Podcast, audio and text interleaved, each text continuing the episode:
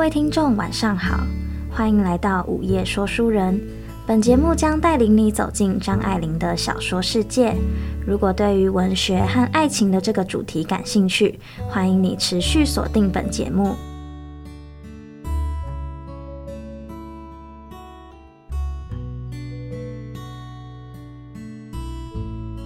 上一期的节目中，我们欣赏了《红玫瑰与白玫瑰》这部作品。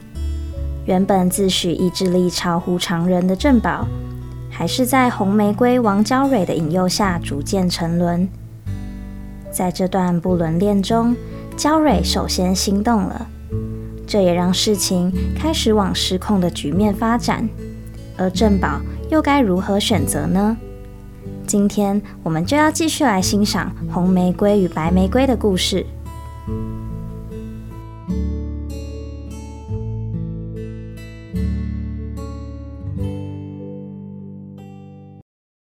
郑宝认为自己是堕落了。王娇蕊告诉他，她真的爱上了郑宝。说这话的时候，他还带点嘲笑的口气。每天，娇蕊就坐在家里，等着郑宝回来，听着电梯慢慢开上来，一直开上去。他就像是把一颗心给提了上去，放不下来。有时候还没开到这层楼，就停住了。他就像是半中间断了气一样。正宝笑他：“你心里还有电梯，可见你的心还是一所公寓房子。”娇蕊只是淡淡一笑，背着手走到窗前，向外看着。隔了一会儿才说：“你要的那所房子已经造好了。”正宝当初没有听懂，懂得了之后，不自觉地呆了一呆。其实也说不上喜欢，许多叽叽喳喳的喜悦突然静了下来。对于郑宝而言，仿佛只剩下一种苍凉的安宁，几乎没有感情的一种满足。现在这样的爱，对娇蕊来说还是生平第一次，她自己也不知道为什么单单爱上了郑宝。娇蕊常常向郑宝凝视，眼里有柔情，又有轻微的嘲笑。不仅是嘲笑郑宝，也是嘲笑他自己。王娇蕊的一技之长是玩弄男人，就像那善于翻筋斗的小丑，在圣母的台前翻筋斗，他也以同样的虔诚，把这一点献给自己的爱。从前他的那个申先生，自从那天赌气不来了，娇蕊却又去逗他。他的这些心思，郑宝都很明白，虽然觉得无聊。也都容忍了，就因为那是一种孩子气。和娇蕊在一起，就好像和一群正在长大的孩子同住，真是催人老。有一天，娇蕊告诉郑宝，等到王世宏回来，她就要把一切告诉他，跟他离了婚，来嫁给郑宝。但郑宝没敢接话，而娇蕊丝毫没有注意到他的迟疑。娇蕊是很自信的。以为只要她和世宏的婚姻解决了，别人总是绝无问题的。后来，他们再度谈到她丈夫的归期，娇蕊总是肯定地说：“就在这两天，他就要回来了。”郑宝问他如何知道，他才说出来：原来他早已写了航空信过去，把一切都告诉了王世宏，要他给他自由。郑宝发不出声音。他立刻往外跑，跑到街上，回头看那巍峨的公寓，就像是一台大的不可想象的火车，正冲着他轰隆轰隆开过来。事情已经发展到不可救药的阶段，他一向以为自己是有分寸的，知道适可而止。然而事情自顾自地往前进行了，即便跟焦蕊辩论，也毫无帮助。最麻烦的就是和娇蕊在一起的时候，根本就觉得没有辩论的需要，一切都是极其明白清楚。他们彼此相爱，而且应当爱下去。当没有娇蕊在眼前的时候，郑宝才有机会想出诸般反对的理由。像现在，他就疑心自己做了傻瓜，入了圈套。娇蕊爱的人是孙先生。却故意钓上了他，只说为了她和她丈夫闹离婚，如果社会不答应，那么毁掉的是她的前途。她到一家小酒店里去喝酒，要了两样菜，出来的时候就觉得肚子很痛。她叫了辆车，然而在车上肚子变得更疼了。她让车夫把她拉到附近的医院去。住院之后，通知她母亲，他母亲当天就赶来看他，而焦蕊也来了。他母亲有点怀疑焦蕊和他有些熟尾，便故意当着焦蕊的面劝她：“吃坏了肚子事小，这么大的人了，还不知道当心自己。”要是你娶了媳妇，我就不管了。王太太，你帮我劝劝她，朋友的话她听得进去，就不听我的话。巴望着你念书上进，好不容易到了今天，别以为有了今天了就可以胡来。人家越是看得起你，越得好好的往下做。王太太，你劝劝他。焦蕊听闻，只装作听不懂中文，只是微笑。正宝听着他母亲的话，其实也正好说中了他心中的想法，但是到了他母亲嘴里，不知怎么的，就像是玷污了他的逻辑。他觉得羞愧，便想方设法把母亲送走。剩下他和焦蕊，焦蕊走到床前，扶着白铁栏杆，全身的姿势是痛苦的询问。正宝烦躁地翻过身去。他一时不能解释，因为他摆脱不了他母亲的逻辑。焦蕊不走，留在那里做看护妇的工作，递茶递水。有时候正宝偶然朝他看了一眼，他就会趁机说话，说：“你别怕。”正宝最怕听到的就是别人说他怕，他顿时变了脸色。焦蕊见状，便停住了。焦蕊说自己都改了。而且他绝不会连累他的。又说道：“你离了我是不行的。”等到天黑了，焦蕊趁着房里还没点上灯，趴在他身上大哭了起来。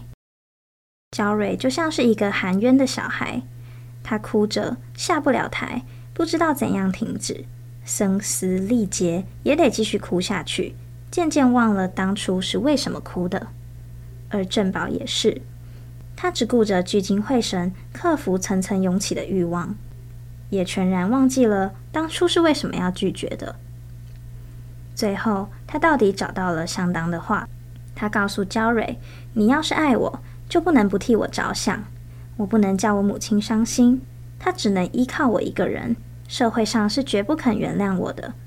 而世宏到底是我的朋友，我们爱的只能是朋友的爱。以前是我的错。”我对不起你，你看这样，等他来了，你就说是和他闹着玩的，不过是哄他早点回来，他肯相信的。如果他愿意相信的话。焦蕊抬起红肿的脸来，定睛看着他。飞快的一下，他已经站直了身子。他找到他的皮包，取出镜子来，用手帕擦眼睛、擤鼻子，正眼都不朝他看，就此走了。而正宝这一个晚上都没睡好。后来他听说焦蕊和王世宏还是协议离婚，但这离他仿佛是很远很远的事。而他母亲也开始托人给他介绍对象。当他看见梦烟离小姐的时候，正宝就对自己说：“就是她吧。”初次见面的时候是在人家的客厅里。给人的第一印象是笼统的白色。她是纤细而高挑的身材，一直线下去，仅在有无间的一点波折是在那幼小的乳的尖端和那突出的胯骨上。风迎面吹来，衣裳朝后飞着，越显得她单薄。虽然她的脸生得宽柔秀丽，可是正宝还是只觉得她白。烟离是坏学校里的好学生，兢兢业业，和同学不甚往来。他的白把他和周围的恶劣的东西隔开来了。在中学的时候，也曾有同学的哥哥之类的人写信来，他家里的人看了信，总是说这种人少惹得好，因此他也从来没有回过信。正宝准备等他毕业后就结婚。在这期间，他陪他看了几次电影。烟离很少说话，连头都很少抬起来，总是走在他的后面。他知道，照现代的规矩，他应该要走在正宝的前面，让正宝替他加大衣，种种地方的伺候着他。可是他不能够自然的接受这些分内的权利，而且因为他犹豫，也就变得更迟钝了。而正宝也极其重视自己是不是足够绅士。他认为燕离的这种地方是个大缺点，但好在年轻的女孩子羞涩一点也还不让人讨厌。两个人最终还是结婚了。他的母亲和燕离颇合得来，可是郑宝对于燕离却有许多不可告人的不满的地方。燕离因为不喜欢运动。连最好的户内运动也不喜欢。郑宝忠实的尽了丈夫的责任，想要使她喜欢，但是正宝对她的身体并不怎么感到兴趣。起初，他或许也觉得可爱，她的不发达的乳握在手里就像熟睡的鸟。但到了后来，他连这一点少女的美也失去了。对于一切渐渐习惯了之后。燕离就变成了一个很乏味的妇人。正宝也是从这个时候开始嫖妓宿娼，每三个礼拜一次。他的生活各方面都很规律化。他和几个朋友一起到旅馆里开房间叫女人，对家里却只说是为了公事到苏杭一趟。他在外面嫖妓，燕离绝对不会起疑心，因为燕离爱他。他时常把这样的话挂在嘴边，等我问问正宝看看。记得带把伞。正宝说：“待会儿要下雨的。”对燕离而言，正宝就是他的天。当燕离做错了事，正宝也总是当着人呵斥纠正他。即便他偶然没看见，他的母亲也必定会看见。燕离每每觉得当着女佣丢脸丢惯了。他怎么能够再发号施令？他害怕看见仆人眼中的轻蔑。为了自卫，和仆人接触的时候，还没开口，就先锁着眉，嘟着嘴，一脸稚气的怨愤。而他发起脾气来，也像是一时兴起的顶撞，出于丫头姨太太做小福低惯了的。只有在新来的仆人面前，他才可以做几天当家少奶奶。因此，他宁愿三天两天的换仆人。而正宝的母亲也到处宣扬媳妇不中用，那些话吹到燕离耳中，气恼一点一点积在他的心头。那年，她生了个孩子，生产的时候吃了些苦，燕离觉得自己有权利发一回脾气，而婆婆又因为她生的不过是个女孩，也不甘心让着她。两个人便怄起气来，幸好正宝从中调停，没有到撕破脸大闹。但他的母亲还是生气地搬回了老家。郑宝对燕离极为失望，娶她原本就是为了她的柔顺，但现在他只觉得被欺骗了。对于母亲，他也恨，如此任性的搬走，让人说他不是一个好儿子。一天。郑宝搭公共汽车，在一个妇人身边坐下。郑宝后来才认得那是娇蕊，比从前胖了，但也没有胖到吃肥的程度。娇蕊很憔悴，但还打扮着，涂着脂粉，因为是中年的女人，那艳丽便显得是一种俗艳。现在的娇蕊已经再嫁，嫁给了一个姓朱的人家。两个人寒暄了一阵，正宝问他：“那姓朱的，你爱他吗？”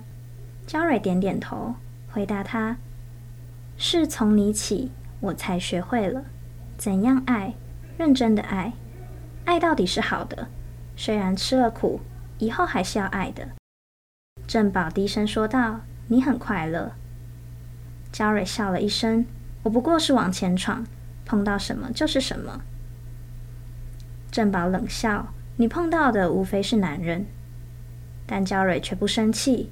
她说：“是的，年纪轻、长得好看的时候，大约无论到社会上去做什么事，碰到的总是男人。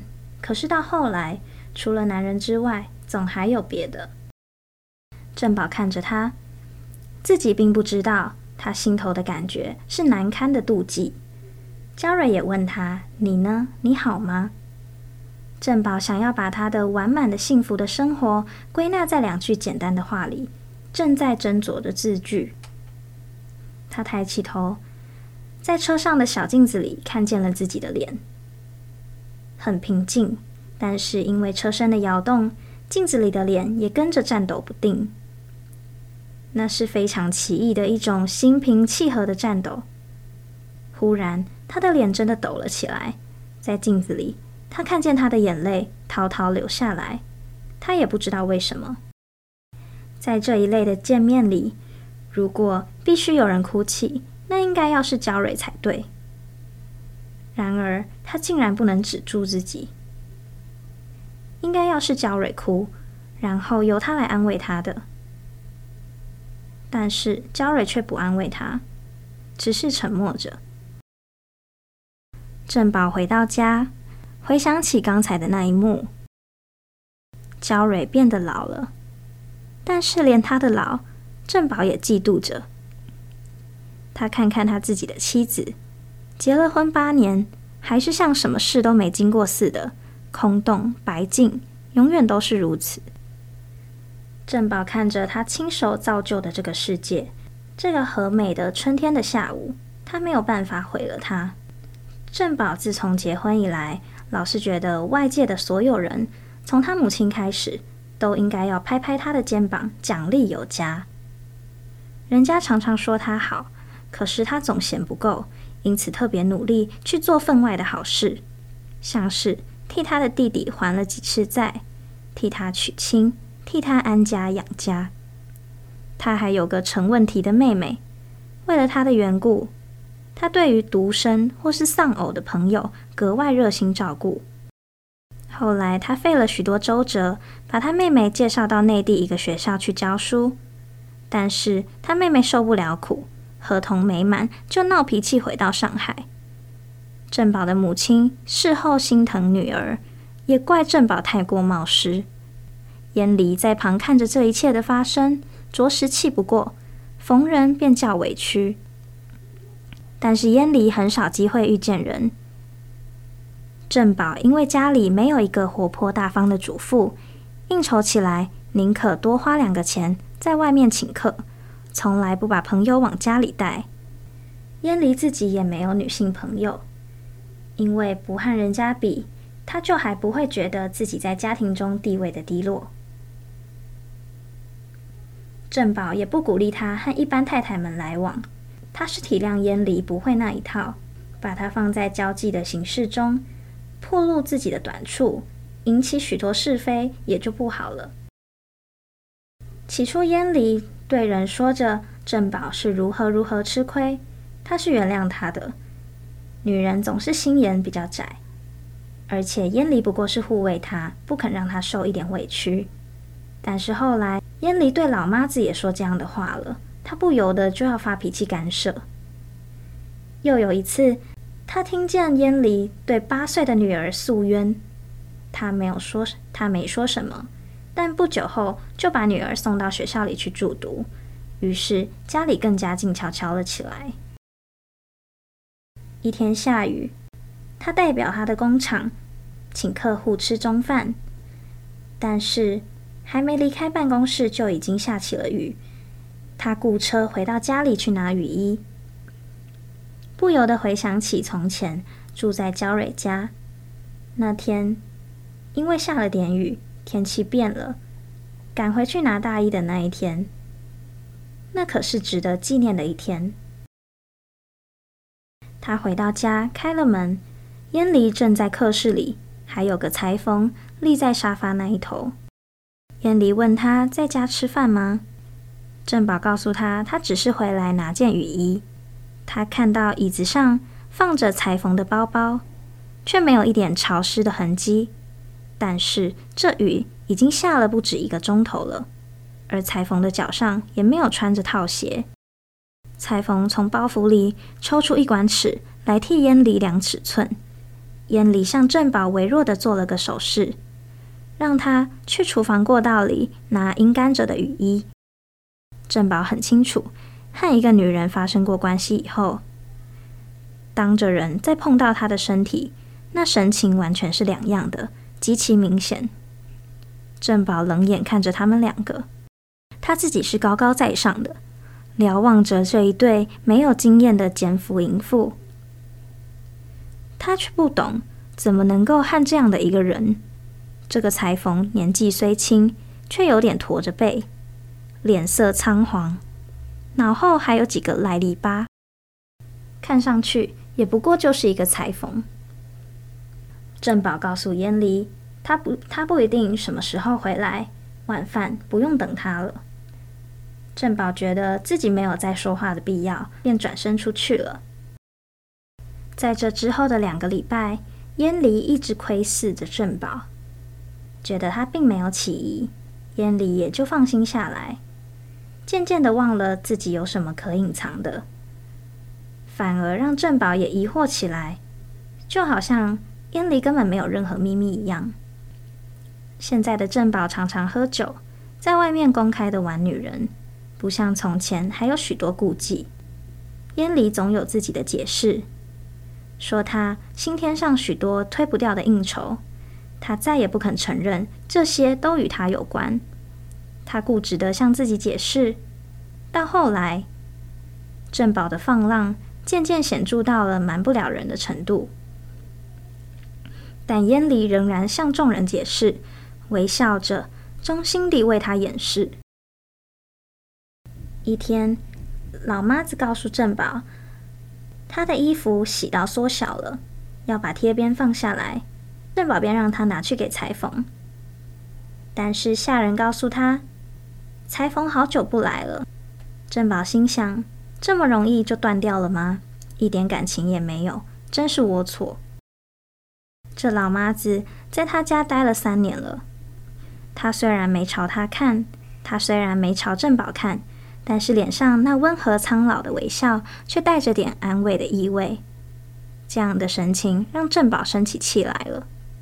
那天，他带着个女人出去玩，故意回到家里来拿钱。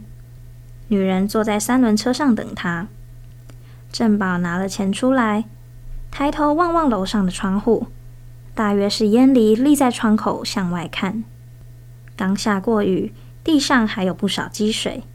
正保把阳伞打在水面上，溅了女人一身水。他不断地把阳伞朝水上打，打碎它，打碎它，砸不掉他自己建造的家，他的妻子，他的女儿。至少他可以砸碎他自己。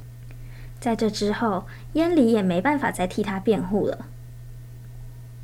正宝不拿钱回来养家，女儿上学没有学费，连每天的小菜钱都成了问题。燕离这时候倒是变成了一个勇敢的小妇人，快三十岁的人了，她才突然长大了起来，话也说得流利动听了。她四处向人哭诉，这样下去怎么了得？真是要了我的命。燕离现在一下子有了自尊心，有了社会地位，有了同情与友谊。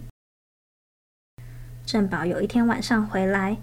燕离正坐在客厅里和他弟弟说话，当然说的是他。见了他就不开口了。他弟弟走后，正宝听见燕离走进房来，才踏进房门，他便把柜子上的台灯、热水瓶一起扫了下去。正宝弯腰捡起台灯的铁座子，连着电线向他指过去。燕离急忙翻身向外逃。正宝觉得。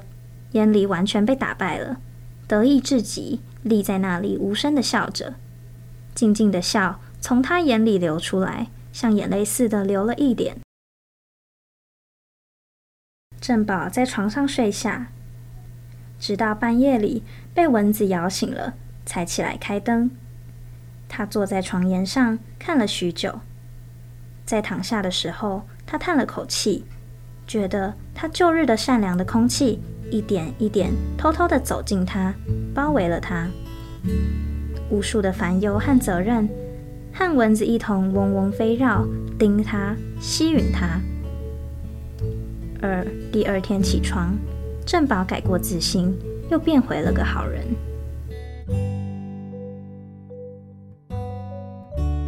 红玫瑰与白玫瑰的故事就到这里结束。小说里的童振宝是一个好人，一个符合传统社会规范的好人。他娶了像白玫瑰一样的燕离为妻，看中的便是燕离的柔顺。然而他自己也知道，后来的他根本接受不了这样的柔顺，这样乏味的白。反倒是当初的恋人红玫瑰，成了他心口上的一颗朱砂痣。然而当初他却是为了社会的价值观而舍弃红玫瑰王娇蕊。红玫瑰与白玫瑰，对郑宝而言，得不到便是最好的。但是爱情之于他的意义，却早已变了质。他满足于自己创造的完美世界，然而。只有他自己知道，在这个世界里，所有的一切都是虚假的。他不快乐，但是故事的最后，即便他试图打碎这个自己亲手创造的世界，第二天睡醒，他还是做回了那个好人，那个孝顺、爱家、顾家的好人。我们可以从这篇小说里看到振宝的爱情观，振宝的爱。给了红玫瑰王娇蕊，却不愿意娶她。他不爱孟燕离，却和她结为连理。爱情之于他，也不过是塑造自己形象的工具罢了。但是，就像小说的结局一样，他还是会继续维持着这个虚假的世界，因为那或许已经变成了他一贯的作风，他再也无法逃离。